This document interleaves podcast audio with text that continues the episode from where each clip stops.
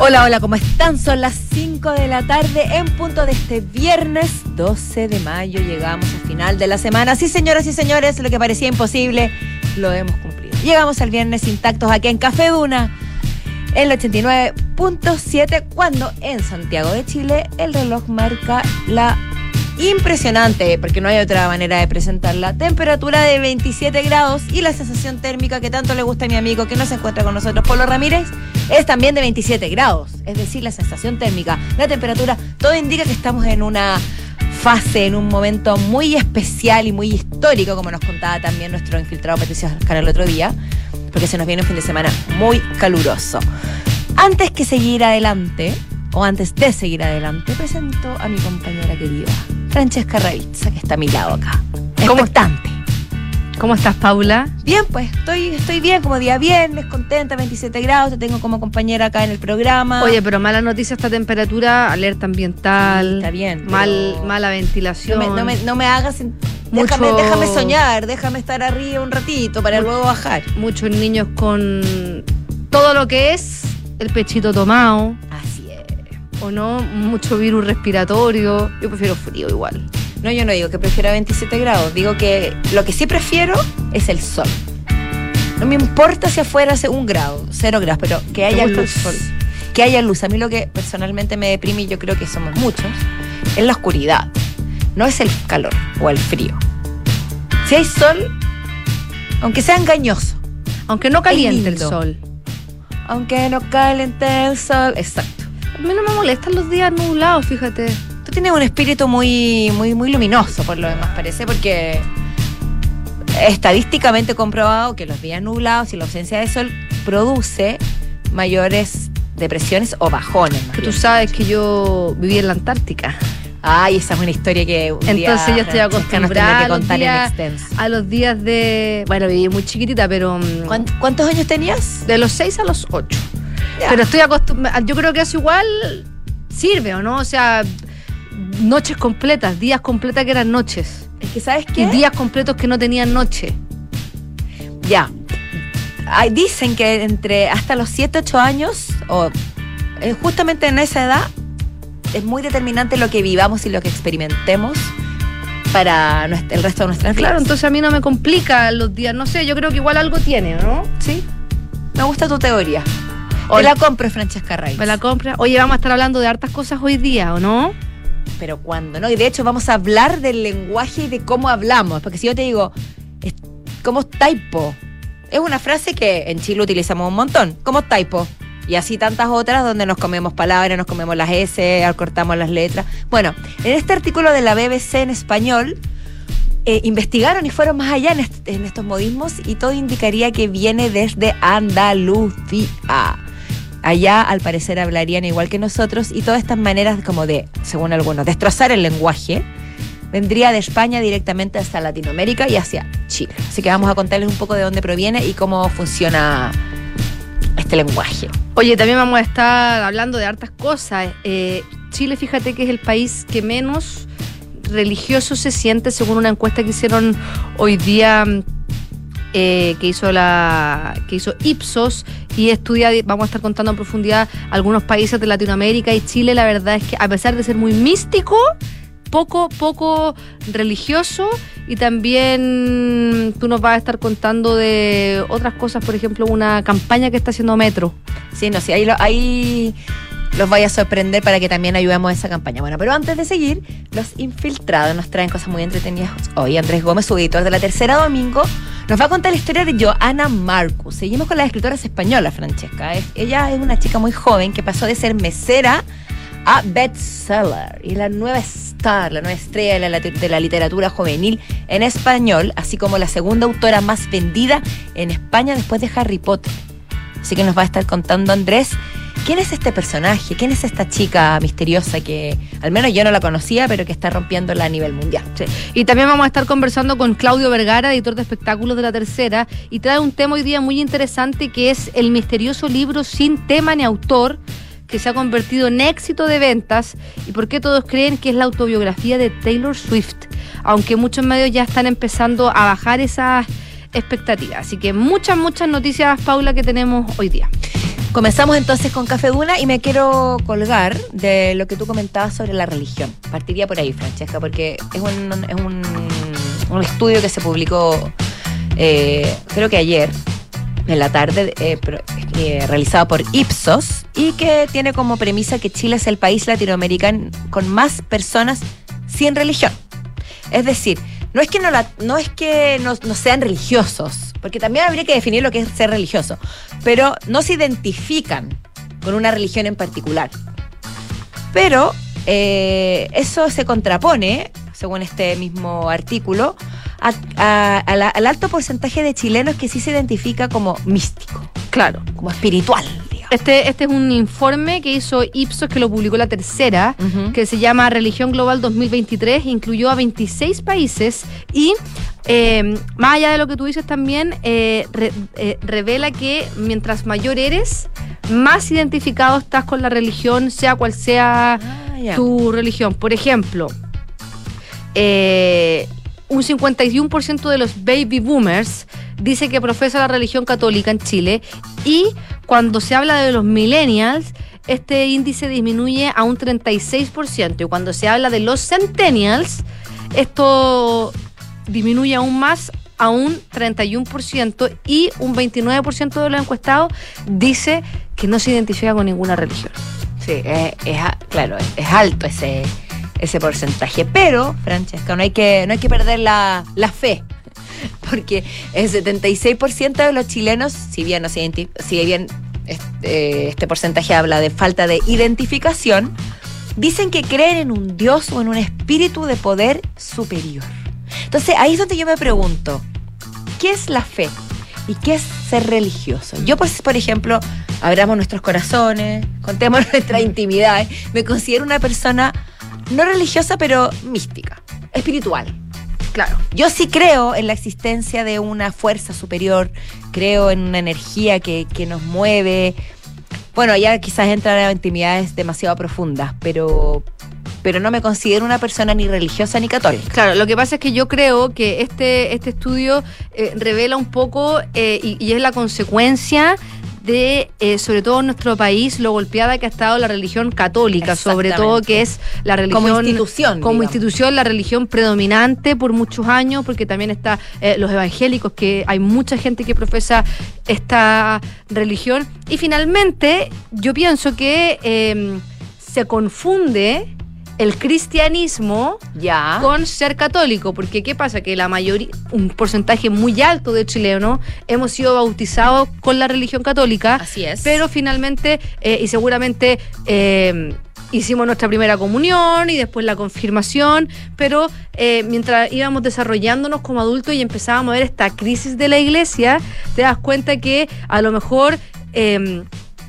finalmente, a ver, lo que me pasó a mí, a lo mejor, y yo creo que hay mucha gente que lo comparte, sobre todo gente que estudió en colegios católicos, que no es mi caso, pero eh, el hecho de que tú te des cuenta que fuiste educado a través de una institución que te obliga a profesar de cierta forma y cuando hay investigaciones y se dan cuenta que eh, se la, la, iglesia ha hecho mucho daño a personas, que no es toda la iglesia por lo demás tampoco, sino que son algunas personas de la iglesia, hace que esta institución se, se desprestigie y finalmente mucha gente dice, bueno, a mí no me dan ganas de ir a una iglesia, pero sí me dan ganas a lo mejor de rezar o de practicar el cristianismo o el amor al prójimo como una persona cristiana sin necesariamente ser católica, a pesar de estar bautizada. Exacto y, qué sé yo, y finalmente yo creo que mientras más jóvenes son las generaciones, más desapego sienten por, por lo que significa eh, educarse y crecer en una, en una religión. Entonces, sí, yo creo que, de hecho, lo que tú estás diciendo es lo que refleja el estudio y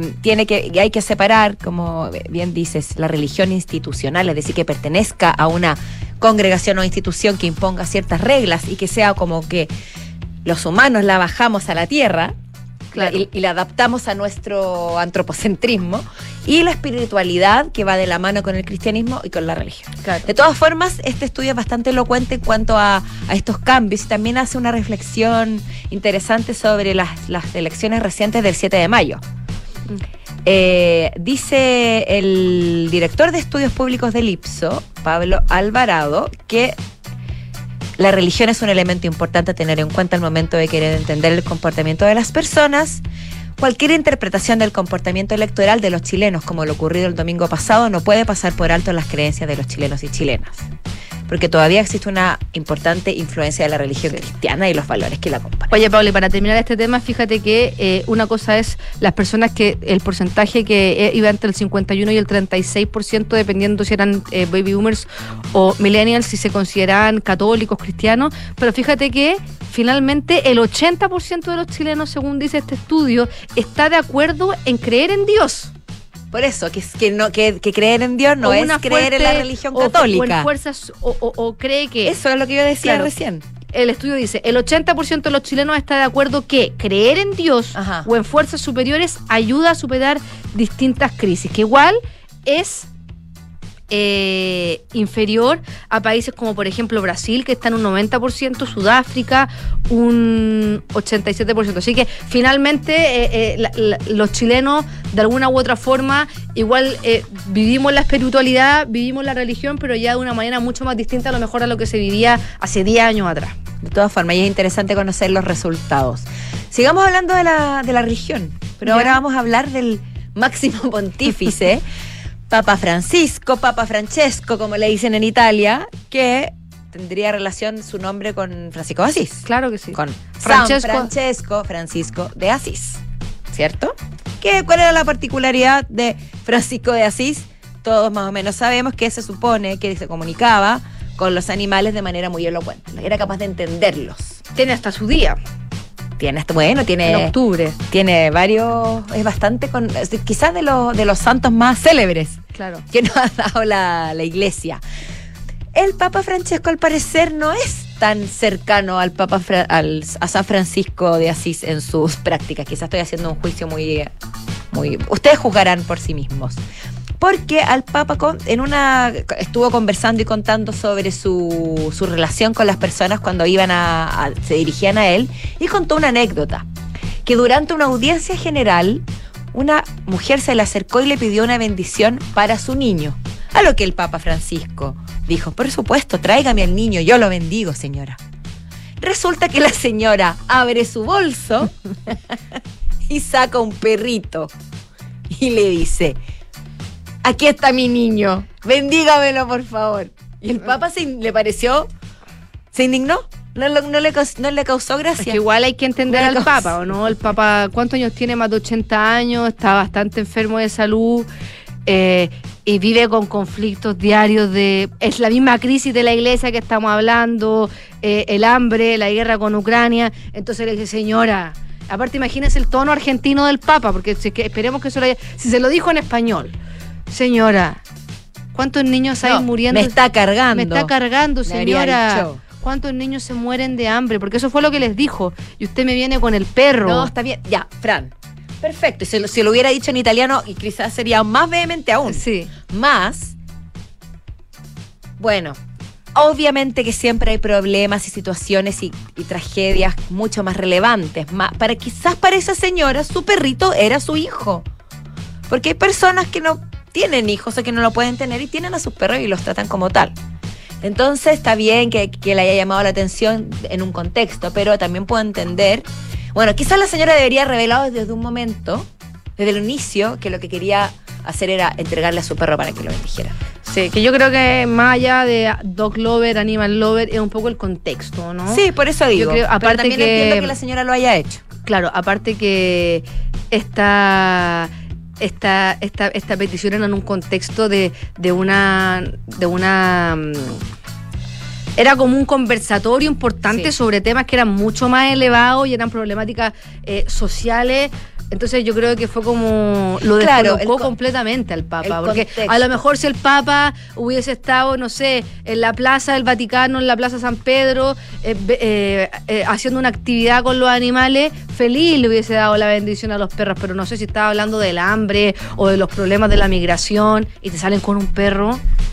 Yo creo que fue como yo creo que lo descolocó. el contexto. Mira, yo no encuentro tan grave lo que hizo la señora, la puedo entender y también puedo entender la respuesta del Papa y su molestia. Pero, en fin, el contexto al final hace todo. Sigamos hablando de mascota. hemos, encadenado todas las noticias, somos un balazo. Porque resulta que se perdió Gatín. ¿Ya? ¿Quién es Ustedes podrán decir quién es Gatín, que me importa a mí. También puede haber gente que lo diga. Bueno, resulta que el Metro de Santiago publicó un aviso, el Metro de Santiago oficial, porque tiene el ticket azul. Así que aquí, si tiene ticket azul, uno Cuenta de- verificada. debería confiar. Cuenta verificada. ¿Qué puso? Puso lo siguiente. Ayúdanos a encontrar a Gatín. Y menciona una cuenta de, de Twitter, Vanina74. Lo extraña mucho. Tiene un gran significado emocional para ella. Si lo viste, te agradecemos entregarlo al personal de la estación. Al parecer, una joven, una mujer, Vanina, no sé su nombre real, estaba viajando como tantos y tantos santiaguinos por el metro de Santiago, pero ella llevaba entre sus pertenencias a su peluche de gatito, que es gatito.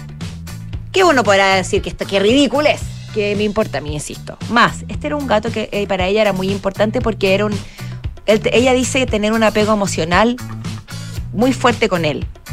Y dice, puede parecer una tontera, pero repito, tengo un apego emocional. Ese día circulé por línea 1 y 6 y cualquier información avise. María José, ahí, da- ahí Ahora, su nombre. ahora, este apego emocional, al menos lo que dice el tweet, es que esta persona, Vanina74, no es que tenga eh, algún tipo de. mm, de tratamiento que es que, que como que un apego emocional lo dicen es que lo dice con una palabra que el es apego como- emocional es como que estuviera, como que fuera un, un perro, un, como un que fuera parte de una terapia. Y no, no, queda claro si es que ella está usando esta palabra porque chuta, es un, es un, un peluche que tiene un valor sentimental importante, Es que, porque a lo mejor le recuerda a alguien, a un ser querido, o es como una persona que tiene a lo mejor algún tipo de, de- que está siguiendo a lo mejor algún tratamiento psicológico o psiquiátrico y necesita este gato, este, este, este peluche para poder tratar sus emociones. No queda claro. Entonces uno también aquí dice, chuta, ¿es para eso el Metro Santiago? Está, está bien, Es, pero es criticable al menos. es, es- es- es- O al menos conversable. es debatible. Porque, porque como no sabemos, porque si se te perdiera. sí lo es. Porque si es que a alguien se le perdiera su argolla de matrimonio, por ejemplo. es que no lo publicó. No lo, porque, por ejemplo, por ejemplo, una persona que se le pierde su argolla de matrimonio. Podría publicar y tengo un apego emocional con mi argolla de matrimonio, porque obvio que Claro. la mayoría de las O sea, personas ni que siquiera están tendría casadas. que decirlo, porque Claro. si dice me perdió la argolla de matrimonio, el apego emocional se da por hecho. Ya, y uno dice, ya, pero la argolla de matrimonio es de oro. Chao, a lo mejor dice muy, muy apego emocional, pero no te la devuelvo. El gatín, ¿O no? el gatín con todo cariño Vendo para, para, vendo oro, para van esos que están ahí en el, en el centro. Pero el gatín sí te lo devuelvo. Yo, como usuaria del metro, hoy día estoy, hoy día estoy benevolente. Mi corazoncillo está, está sensible, Francesca. Déjame ser. Si yo lo encuentro a gatín, yo, se- yo voy a hacer todo para devolverlo. Y voy a buscar a gatín en los, en los vagones. Yo encuentro que Lo voy a hacer. Yo, no sé, yo Bueno, encuentro pero que Metro much. decidió publicarlo, anda a saber tú por qué. Lo, Claro. lo noticioso más bien, que estamos, no digamos que noticia, ¿Y pero lo- ¿Por qué te digo si se te pierde un celular? Es que eso, porque esto es porque un peluche es tierno y digo, hablando desde solamente de lo que está en Metro de Santiago, que no sabemos la condición de la persona, si es que de verdad tiene algún tratamiento o algo, porque después voy a tener que comer mis palabras, pero... a mí me suena que por ahí va. Pero Porque no- ella no- lo no puso queda en claro, Twitter. no queda claro. No, no queda claro, pero si ella lo puso en Twitter, algo hay. Es que si se me pierde mi celular, yo también lo pongo en Twitter. A lo No, mejor. nunca yo O no, visto a encontrar, haga eso. Ayúdenme a encontrar mi celular, o sea, tiene un valor económico importante. No, si el tema acá, más allá de que lo ponga ella, es que el, el metro haya escogido hacerlo oficial. Eh, sí, por eso te digo. y está, en las- está publicado en, en sitios de noticias y se transformó en, en noticia. Oye, eh, sigamos con el apoyo con el apego emocional. El apego Oye, la Shakira. La Shakira sigue facturando. Algunos más criticones, por decirlo así, dicen, ahora está facturando con sus hijos. Claro. No le bastó con el despecho, con su ex marido, con la nueva novia de su ex marido. Y ahora, ¿qué hizo nuestra Shakira? Porque a este punto ya es nuestra, porque nos enteramos de cada paso que da. Le dedicó una canción a sus pequeños, a sus niños, Milán y Sasha. La canción se dio a conocer ayer, Fran, y se llama Acróstico. ¿Sabes tú por qué se llama acróstico, Francesca Ravizza? ¿Por qué? Porque las letras de la canción, si tú, la, si tú mueres las primeras letras de cada una de las frases, forman los nombres de sus hijos.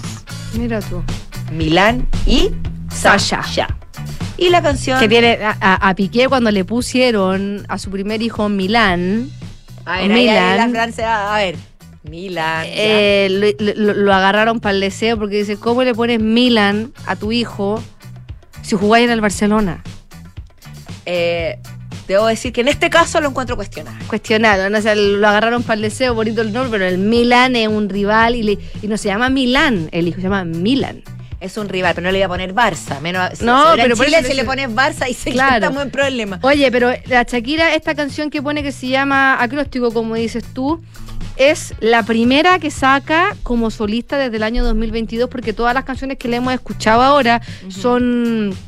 eh, son canciones que ha hecho con. son colaboraciones. Por ejemplo, hizo toda esta trilogía de su vida amorosa que se llama Te Felicito, Monotenía y la sesión 53 con Bizarrap.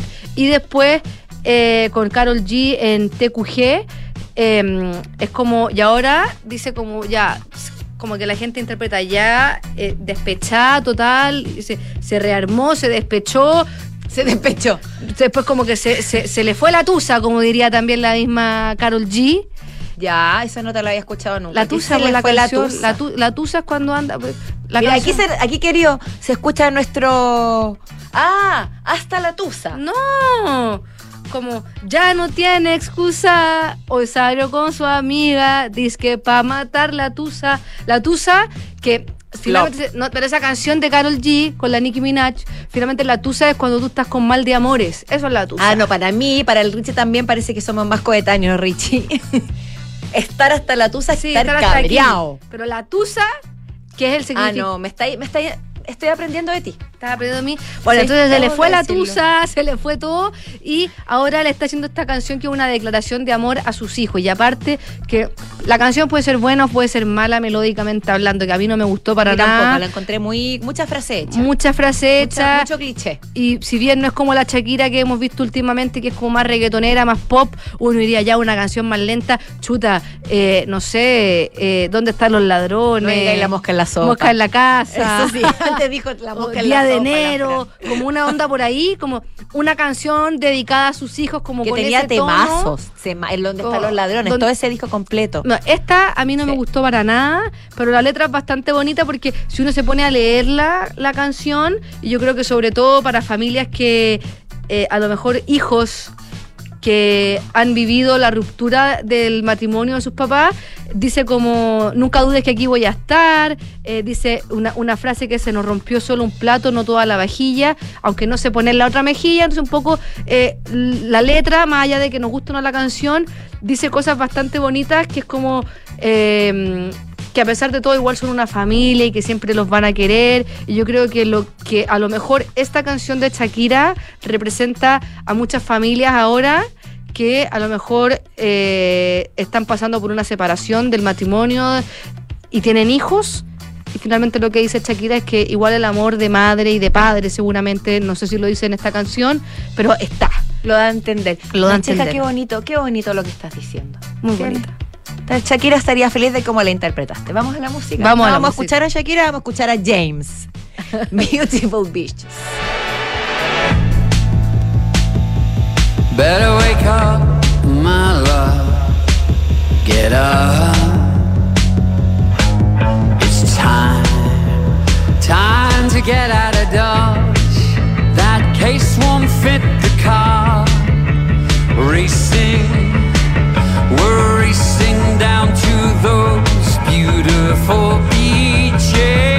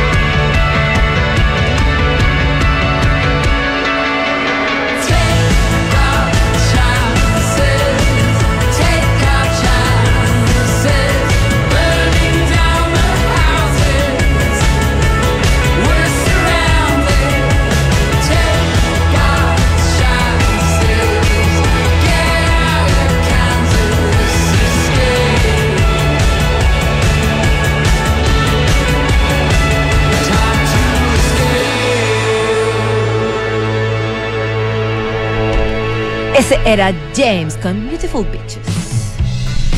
Eh, Francesca Reitz. Hace unos días, sabrán los que- quienes nos escuchan, nos visitó Elizabeth Benavent, la escritora española de Valencia, pero que vive en Madrid, eh, exitosa escritora de bestsellers, etcétera. Y eh, ella y con su un amigo con el que andaba, que habrá sido, creo que era su productor o manager, no lo sé. Eran dos chicos jóvenes muy, muy buena onda, muy simpáticos. Nos dijeron que les había llamado la atención que aquí en Chile hablábamos iguales, idénticos, inconfundibles. O sea, in- inconfundibles. Inconfu- eh, que, claro, No, confundibles. confundible. Confundibles con las personas de Andalucía. no, te estás Sí, no, lo dijo así. No lo- ella no lo dijo así. Ella, Ah, ya, di- pero es que ella, ella dijo, Sevilla. se- no, que yo le dije a nosotros porque venía de Argentina. Y le dijimos, oye, nosotros nos dicen que nosotros hablamos como andaluces. Y nos dijeron, más que como andaluces, ustedes se parecen, el, el- el acento chileno, que, que ella, ella lo encontraba muy neutro por lo demás y muy Sí, sí, suave. sí, es cierto eh, dijo, se parece mucho al de una isla en Canarias. Es verdad que habló de la isla en Canarias. Ya, pero este- más estamos, que andaluz, ya, pero pero, estamos hablando del sur de España. claro. Estamos hablando de España específicamente, que por supuesto eh, de dónde viene el idioma que nosotros hablamos hoy en día. Es que cuando llegaron los españoles, Exactamente. la mayo- dicen, dicen que la mayoría de quienes vinieron en estas empresas a las Indias eh, venían de Andalucía. Y, se puede entender perfectamente viendo cómo hablamos y cómo hablan en América Latina. Bueno, este, este artículo de la BBC Mundo, en español, en español precisamente, indaga en estas similitudes y en las terminologías y en las costumbres lingüísticas que nosotros habríamos adoptado, de los andaluces, de las Islas Canarias, de donde queráis. ¿Ok? Y, y me llama la- me, me gusta como parte el artículo con eso, malditos roedores. Esto, esto es un homenaje al polo, porque estábamos hablando de Antonio Eso, Banderas eso. personificando al gato con botas de Shrek. Y claro, habla con acento andaluz. Entonces, eh, en este artículo se entrevista a Pedro Carbonero, especializado en sociolingüística andaluza y catedrático de la Universidad de Sevilla. Y, nos, y en el fondo, el, más allá de hacer un análisis de cómo influyó este acento en los latinoamericanos, también, también menciona cómo ha sido vilipendiado este acento Claro. en España misma. Comentarios como, a ver, habla bien, ¿por qué tienes que hablar así? O no sé, pronuncia bien las cosas, vas a hablar así con gente importante. Al parecer sería algo muy común entre los españoles, como una, una suerte de discriminación hacia las personas del sur de España y específicamente en este caso de Andalucía. ¿Por qué? Porque si, eh, practicamos la llamada glotofobia. No, es al revés. Glotofobia pensé que éramos nosotros porque nos comíamos No, las letras, no, pero la- calzaba. Pero es la discriminación por acento. Claro. La glotofobia. Y Ahora, que finalmente eh, un poco esta discriminación de la que tú hablas, que también entrevistan a el profesor Rodríguez Almodóvar, que dice que em, se, se miran menos a la gente que de alguna forma eh, usa estas variaciones a cortar el lenguaje, como dices tú, de Andalucía, y que ha derivado también en discriminar a las personas latinoamericanas Exacto. por cómo hablamos, que, que- que los chilenos además nos caracterizamos por tener un español, un castellano eh, muy particular, que cuesta entenderlo. es que es precisamente porque somos glotones de palabras, porque nos comemos las heces. A ver, po, to, eh, ¿cómo, cómo está Eh, bueno, justo el E, se, se me pegó. Po, Po. ya, po. Pero es que, que Eh, dame tres Tira para adelante, vamos para adelante, para el lado, para el otro lado, para arriba, abajo. Y ¿Cachai? el cachai. Y sobre todo, el no pronunciar las heces finales. Las personas que hablan con las heces finales muy pronunciadas son catalogadas de exageradas, de ciúticas, de por qué estás hablando así si tú eres chilena, por qué estás hablando en acento neutral. Más, nosotros, si quisiéramos hablar un castellano o un español chileno, como se le llame correcto, deberíamos pronunciar las heces finales Claro. pero no lo hacemos. Y eso también es parte, viene de, de, de esta región de, de España. Y, y él, de aquí dice el mu en vez del muy, el po en vez de después, el to en vez de to. Claro. Y cita algunas de las expresiones por país, que esto está, está entretenido. Dice, por ejemplo, y, y- y- y qué ejemplo usa? Canciones de músicos latinoamericanos. Sí, por ejemplo, dice, esto también pasa en Latinoamérica, dice, la negra tiene, la Ahí negra está. tiene tumbado y no camina de lado. Celia Cruz de Cuba. Claro, exacto. Para que todo el mundo vea lo rica que tú estás, que tú estás, ¿Ese te gustó a ti? Bad Bunny. Eh, Dale. De aquí para allá, de allá para acá, con la pollera colorada. La orquesta de Lucho Bermúdez de Colombia. Y usted no nada, no es ni chicha ni limonada. Nuestro gran Víctor Jara. Sí. ¿Quieres más mi arma? Dice, pues sigue leyendo. Pilla. Pilla que decía el papá de Luis Miguel. ¿Se acuerdan de la serie de, Sí. de, de El? Sol de México. Pero también hace una aclaración súper súper interesante, que no solamente nos, nos comemos las letras, como dices tú, más que nada es que las S, la- la- como que las saltamos y la saltamos. las saltamos y aparece como, y, y ocupamos un ceseo, que es que en el español de España la, la, la Z se pronunciaba como una Z y acá se hace el ceseo que en esta nota lo describen, hacen la distinción del ceseo con S y el ceseo con, Con C y también la aspiración de, eh, por pronunciación suave, por ejemplo, de la J fuerte castellana, que es, por ejemplo, lo hacen con la palabra que es, en vez de decir jamás, se dice jamás que esto eh, pasa mucho, sobre todo esta parte del, del lenguaje andaluz en el en, en algunos países más del Caribe, como Venezuela,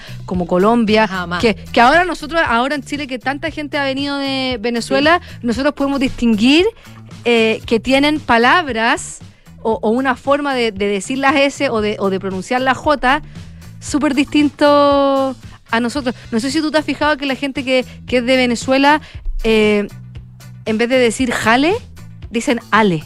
Sí, sí lo fi sí ¿Te lo has fijado? Sí. Y dice, pero ¿por qué dices jalar si es jalar? Y ahí tienen como es también la pronunciación.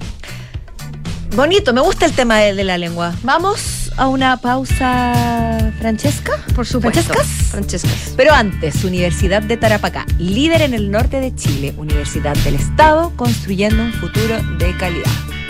Vamos a una pausa y a la vuelta estamos con nuestros infiltrados, Claudio Vergara, Andrés Gómez. Esto es Café Duna. Universidad de Tarapacá, 41 años construyendo un futuro de calidad, con un modelo educativo centrado en las personas y contribuyendo al progreso nacional y regional. Top 10 en calidad académica y productividad científica. Universidad de Tarapacá, Universidad del Estado, protagonista en la custodia y preservación del patrimonio cultural milenario chinchorro. Custodiamos el pasado, construimos el futuro. Mantén tus inversiones a otro nivel con el nuevo Fondo Scotia Estructurado Deuda Nominal 2, sin monto mínimo de inversión y una rentabilidad no garantizada del 12,10%. Aprovecha y contrátalo hasta el 6 de julio con tu asesor de inversiones. Conoce detalles en scotiabankchile.cl slash nuevo guion medio fondo. Control de Fontana tiene un mensaje para las empresas de Chile. Si en el año de la productividad tu compañía no tiene integraciones, no conecta recursos humanos con inteligencia de negocios y no tienes el control de sus procesos, piensa digital y despega la eficiencia de Defontana RP. Recursos humanos, contabilidad y finanzas, abastecimiento y mucho más gracias a su ecosistema digital de gestión empresarial. No esperes más y despega la eficiencia con hasta un 50% de descuento en la implementación ingresando a defontana.com. Amor, ¿crees que todo salió bien? Sí, mi amor. ¿Y sabes qué es lo que me deja más tranquila? Que sé que mi mamá hubiese querido apoyar a María Ayuda. ¿Y cómo? Mi amor, al contratar los servicios funerarios, estamos aportando a cientos de niños de la Fundación María Ayuda, que trabaja por rescatar la dignidad de las niñas y niños más desvalidos, dándoles un hogar a través de sus diversos proyectos. Acércate a nuestras sucursales y recibe toda la información que necesitas. Atención personalizada a las 24 horas. Más información en funerariamariaayuda.cl. Estamos contigo cuando más nos necesitas. ¿Qué es tener socios? Es compartir los mismos intereses, plantearse los mismos objetivos, generar relaciones duraderas. Es coinvertir. Por eso, en MB Inversiones no tenemos clientes, tenemos socios. Socios unidos por la misma pasión, hacer crecer nuestro patrimonio. Este año, al cumplir 25 años, renovamos nuestro compromiso con nuestros socios en la coinversión. Únete a MB Inversiones, seamos socios y coinvirtamos. MB Inversiones, desde hace 25 años, coinvertimos. www.mbi.cl En pleno barrio El Golf se emplaza edificio Isidora y Benjamín de Inmobiliaria Hexacón. Una experiencia única de diseño, arquitectura y conectividad en una de las esquinas clave de Las Condes. Isidora y Benjamín es un proyecto boutique con exclusivos departamentos de uno y dos dormitorios, algunos con jardín privado y cuatro penthouse en el último piso. Conoce más en www.exacon.cl. En Sonda, desarrollamos tecnologías que transforman tu negocio y tu vida, impulsando la innovación y el desarrollo de soluciones que acompañen la transformación digital de las organizaciones. Cuenta tú también con el respaldo, agilidad y eficiencia del líder en transformación digital. Descubre más en sonda.com. Sonda, tecnologías que transforman tu negocio y tu vida. Sonda, make it easy. La vida no se mide en minutos, se mide en momentos. Por eso en Banco Edwards creemos que cada experiencia tienes que vivirla al máximo. Esa junta tienes que repetirla. Ese lugar tienes que conocerlo. Ese espectáculo tienes que sentirlo. Porque cuando disfrutamos algo, cada segundo cuenta y se transforma en un recuerdo único. En Banco Edwards estaremos para ti con la atención y los beneficios que te mereces. Te esperamos en nuestras sucursales o en bancoedwards.cl. Tienes que vivirlo. Banco Edwards, del Banco de Chile.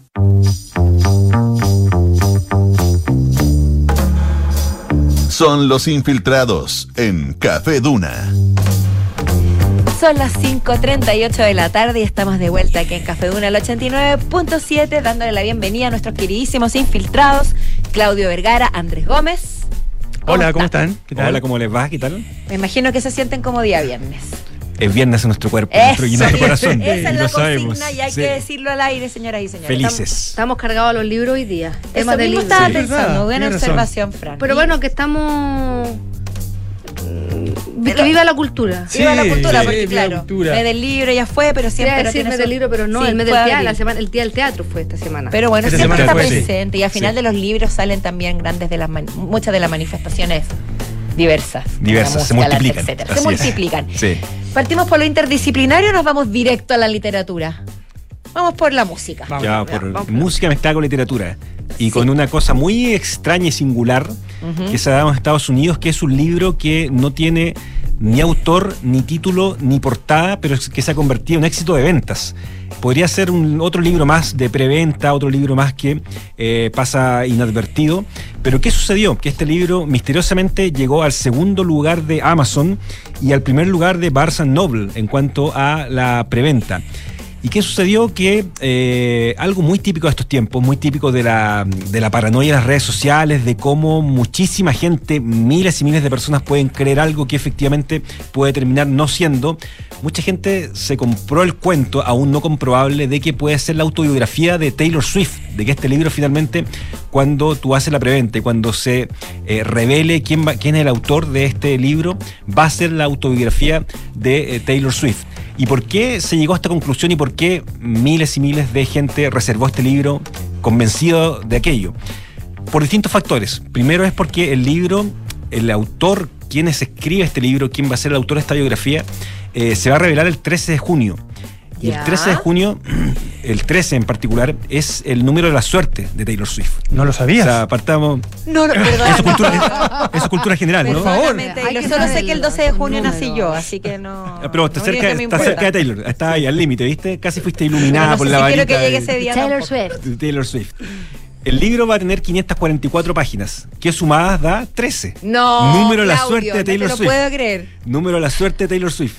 Eh, Que yo no sé cómo los fanáticos de quien sea son. Es que Nostradamus queda chico. es que vamos a hablar después de los fanáticos de Taylor Sí. Swift bien Ah, brevemente. Impactante. Eh, el, el- el libro va a salir finalmente el 9 de julio.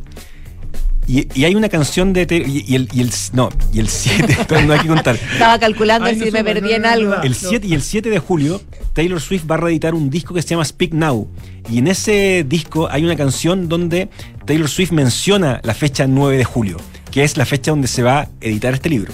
Por No. tanto, se hace nuevamente esta conexión. Y uno de los últimos posteos de Taylor Swift hace alusión a que ella está muy agradecida por la reedición de este nuevo disco, Speak Now, y agradece a sus queridos lectores, no agradece a sus queridos oyentes o fanáticos auditores, agradece a sus queridos lectores como otra pista más de que este libro puede tratarse de ella. No me digáis. Ahora, ¿qué ha pasado? En el Swift. Bear estaba leyendo que le dicen a los. El Swift Bears, exactamente. Bears. El Swift Bears donde reinan los Swifties y donde el mundo se dicta bajo las reglas de Taylor Swift Y del número 3. y del número 13, así es.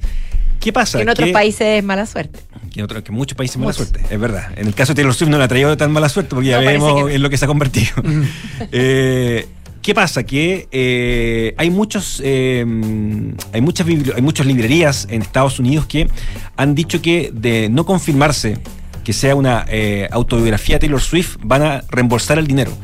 Van a devolver la plata a muchos que sí creyeron que era una biografía de Taylor Swift. No sé cómo lo iban a comprobar, pero en Guardian estaba publicado que, en particular, algunas librerías ya lo van a hacer, algunas ya lo están haciendo, de hecho, algún- algunas ya derechamente, ante la excesiva cantidad de reservas que se han hecho de este libro fantasma, ya han cancelado las reservas, han cancelado las reservas de mucha gente que está eh, comprando o reservando este libro pensando que se trata de una autobiografía de Taylor Swift. ¿Y cómo lo reservas como el libro Como, de- desconocido? Como, como un libro desconocido, Mira, finalmente. Te metes a cualquier.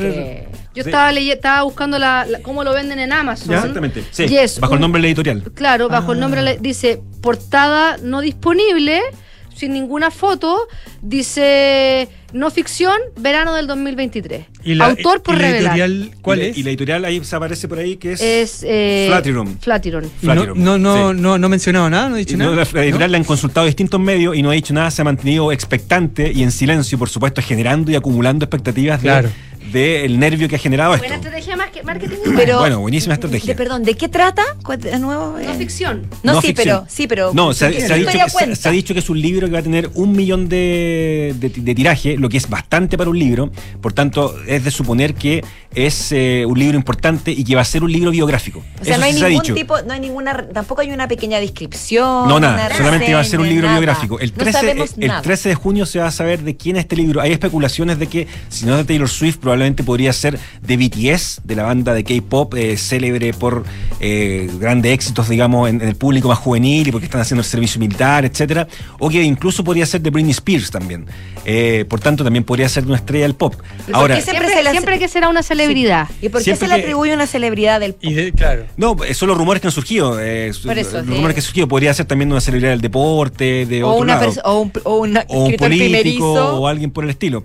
Pero que el, se lanzó. El, el- el- el volumen de copias que finalmente ha sido eh, anunciado en venta eh, hace suponer que será una celebridad, será una estrella y eh, finalmente vamos a ver cómo resulta eso. Pero es curioso finalmente cómo funcionan, como pocas veces se ha visto, las fanaticadas en el mundo.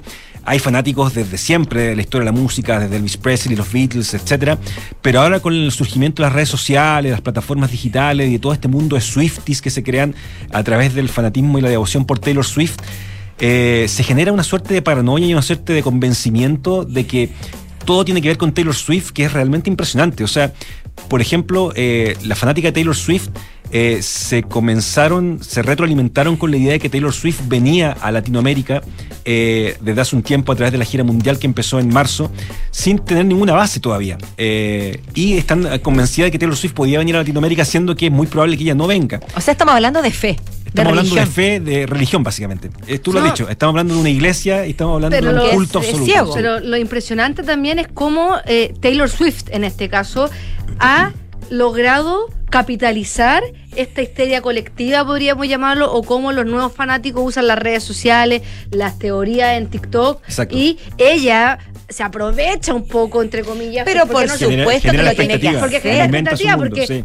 Hace un tweet que le agradece a sus lectores. Entonces imagínate una fan o un fan de, no sé, 18, 20 lo años, que cree está todo el día metido en Twitter o en TikTok, donde el algoritmo le tira todo el rato Taylor Swift. Y aparece este Twitter, Taylor, aumenta- Taylor Books fue el, Claro. eh, el hashtag eh, que se convirtió en trending topic hace un tiempo, eh, realmente referido a que este libro podía ser de Taylor Swift. Entonces, Mm. claramente ya se aprovecha un poco de eso y hay un aprovechamiento, por supuesto, todo ese círculo al respecto. y de la Bueno. editorial también, que aunque no sea Taylor Swift, Sí, bien que por le viene. Veremos el 13 de junio. ¿Se sabe qué cuál, cuál es la cantidad de libros en preventa o todavía no? No se sabe No todavía, sabía. pero eh, se estima que se rozaría el millón de, el millón de ejemplares ¿Y cuándo aproximadamente. dijiste que se publicaba él? Tre- 13 de junio Ah, se sabe. 13 de junio, obvio. 13 de Ya. junio el nombre del autor, Se sabe 9, el 9 de julio el, se pone a la venta. Entonces ya sabe, 12 de junio mi cumpleaños, 13 de junio se va a saber. Oye, Lo, vas a celebrar, lo vas a celebrar con la biografía de quien sea. pero Oye, claro. vamos no, a- A ver, imagínate- a- a- que me regale a, la a lo mejor te llega el regalo de tu cumpleaños a alguien que te guste. Oye, no, imagínate va a ser la biografía de Taylor Swift, pero otro autor Oh, sería una locura. sería una locura Sería porque Ah, ahí pero- po- como, ha- como ha pasado, ser, o sea, la, biografía de Andrea Agassi no está escrita por Andrea Agassi. Bueno, y la, Y es- la del y es príncipe Harry extraordinaria. tampoco. Es extraordinaria. Es Ricardo muy buena. tampoco, sí. ¿O será de una periodista chilena locutora de radio? Ah, Eh, podría Alcanza ser. por el cumpleaños. Yo, lo- Oye. yo lo reservo inmediato. ¿eh? Ahí, oye, Ya, gracias Claudio. Ah, que, que quería decir ¿No? algo. No, y lo que pasa es yo que tengo una pregunta. Me, me- me surgió una pregunta, Andrés Gómez. Diga. ¿Sucederá algo similar con Joana Marcus? ¿Quién es ella? ¿Quién es Joana Marcus? Bueno. Yo creo que sí. Eh, ajá. No, por ahí, no, por ahí. El ¿No, nivel por de- ahí? de histeria y fanatismo. ¿Cómo se van a llamar las fanáticas de Joana Marcus? Joana Marcos, veamos. Pero ella ya tiene fanaticada. Mira, Joana Marcos es una escritora española, eh, bien jovencita, tiene 22 años. Eh, ella comenzó a escribir a los 13 y en poquito tiempo se transformó en un bestseller de, de literatura juvenil, que es un segmento súper súper esquivo. Eh, el año pasado ella tuvo ventas en, en, habla hispana, solo superada en ese segmento infantil juvenil por Harry Potter que es un ya a esta altura un clásico contemporáneo. Eh, ese segmento eh, como de literatura de literatura infantil juvenil es- ha sido súper difícil como de, de- de- llenar por parte de las editoriales, de tratar de, instalar ahí un nuevo nombre después de, Harry Potter. Porque después de Harry Potter vinieron otras cosas como Eragon, no sé si tú, si tú te acuerdas, que era una cosa más de fantasía y que, y que era mucho más, un poquito más infantil, menos adolescente. Esto ya es decididamente más adolescente juvenil. ¿Es como Crepúsculo? ¿O Crepúsculo Que, va un ver, poquito más allá? No, no, es, es- a ver, es, es un poquito como Crepúsculo, pero sin vampiro. Claro, Ya, que después vino como eh, el libro Divergente, Verónica Rojo, claro, los vino, Juegos vi- Hambre. vino los Juegos del Hambre, etcétera. Y después de esa ola vino toda la, vino toda la saga de John Green. ¿Te acuerdas? Que, que son, son en el fondo novelas adolescentes, juvenil adolescente, ya un poquito más veinteañero. Son, son novelas de romance, son novelas de, de, de- de, ¿cómo se llama?, de fragilidad emocional, algunas veces de abuso de por medio. Y, y mm, Joana Marcus se inscribe como en esa... En ese Más emo. Eh, yo no sé si más emo, yo creo como que lo hemos ya como que es un lenguaje un poquito más. No, es súper antiguo, Sí, pero para que, sí, para que, para sí. que- para que nosotros nos entendamos. Claro, claro, claro, claro, claro. Un poquito más, claro, como actual, como de adolescentes actuales con, con, to- con Centennials. toda la. Claro, con, con toda la. la, mm, las dudas respecto de su identidad, de los abusos, del, y sobre todo como de los problemas afectivos. Em, y ella comenzó a publicar primero en una plataforma que se llama Wattpad, que Ah, seguramente sí, ustedes, la, han, la han escuchado, y fue un éxito rápidamente en Wattpad. Empezó a publicar muy jovencita, como a los 15 años aproximadamente. Cum- terminó su primera serie en Wattpad como a los 17, ponte, eh, y a partir de ahí despertó el interés de, la, de las editoriales. Y así fue como comenzó a publicar el 2019. Eh, y en tres años se consolidó como el, el nombre en literatura juvenil más exitoso de, de habla hispana. Ella hoy día está estudiando psicología, tiene 22 años, acaba de publicar su... Ella tiene una serie que se llama Meses a tu lado. La primer, el primer título de esa serie fue después de diciembre, el segundo antes de diciembre y ahora acaba de publicar el tercero que se llama Tres meses, son los mismos personajes, es la historia de una niña, la historia de una niña que se traslada de su pueblo, digamos, a, a la ciudad a estudiar en la universidad. Al- cuando, cuando se cambia de, de ciudad, su novio le dice que hagan una pausa y que abre la relación. Mientras ella está en la universidad y él se queda en el pueblo. Tipo poliamor. Tipo, mm, No, tipo amor a la distancia. tipo amor a la distancia, tipo abierto, digamos. ¿ah? Porque al final, Claro. ¿qué- ¿a quién no le ha pasado? Open y, en, Network. y Open en- Network. y en la universidad ella conoce, ella conoce a otro chico. Entonces ahí Ah, comienza como a enredarse un poco la- las cosas. Ella, ella esta mañana en la Feria Libro de Buenos Aires, llega, llega a Sudamérica como la, gran estrella de la literatura juvenil. Va a estar mañana, entiendo, en la Feria Libro de Bu- Buenos Aires. Agotó las entradas al salón principal de Buenos Aires en un minuto. Eh, Literal. Literal, en un minuto. la próxima semana va a estar en Santiago. Es el 15 de mayo, me parece que eso es como el martes. Sí, lunes Eh, 15. Lunes. Al lunes 15, lunes 15, lunes 15. Y en Santiago va a estar en el Teatro Oriente y en el Teatro Oriente agotó la entrada en dos minutos. Oye, y Se de hecho, se demoró un poquito Oh. Oye, Andrés, y de hecho tuiteó el 10 de mayo cuando cuenta lo que tú estás diciendo, Claro. de que, hermanas, he entrado al minuto y la página ya me decía atrás, el amor chileno me abduce. Así es, eso dijo. El amor chileno me abduce. Así es que está muy interesada, Interesante por- muy interesada porque- en, conocer, en conocerlo a los, a los doctores chilenos, viene por primera vez. Y de aquí va a seguir una gira por, por Uruguay y por otros países sudamericanos. Muchas gracias, Andrés. ¿De qué pues? Muchas gracias, Claudio. Y Francesca a ustedes, Raitza. Muchas gracias también. Nos despedimos, les deseamos un excelente fin de semana, un excelente viernes y nos volvemos a encontrar este lunes a las 5 de la tarde, como todos los días, en Café Duna. Ahora viene Enrique Llevar con las noticias y luego siga nuestra sintonía con María del Carmen Rodríguez, Aire Fresco. Hasta el lunes. Chao.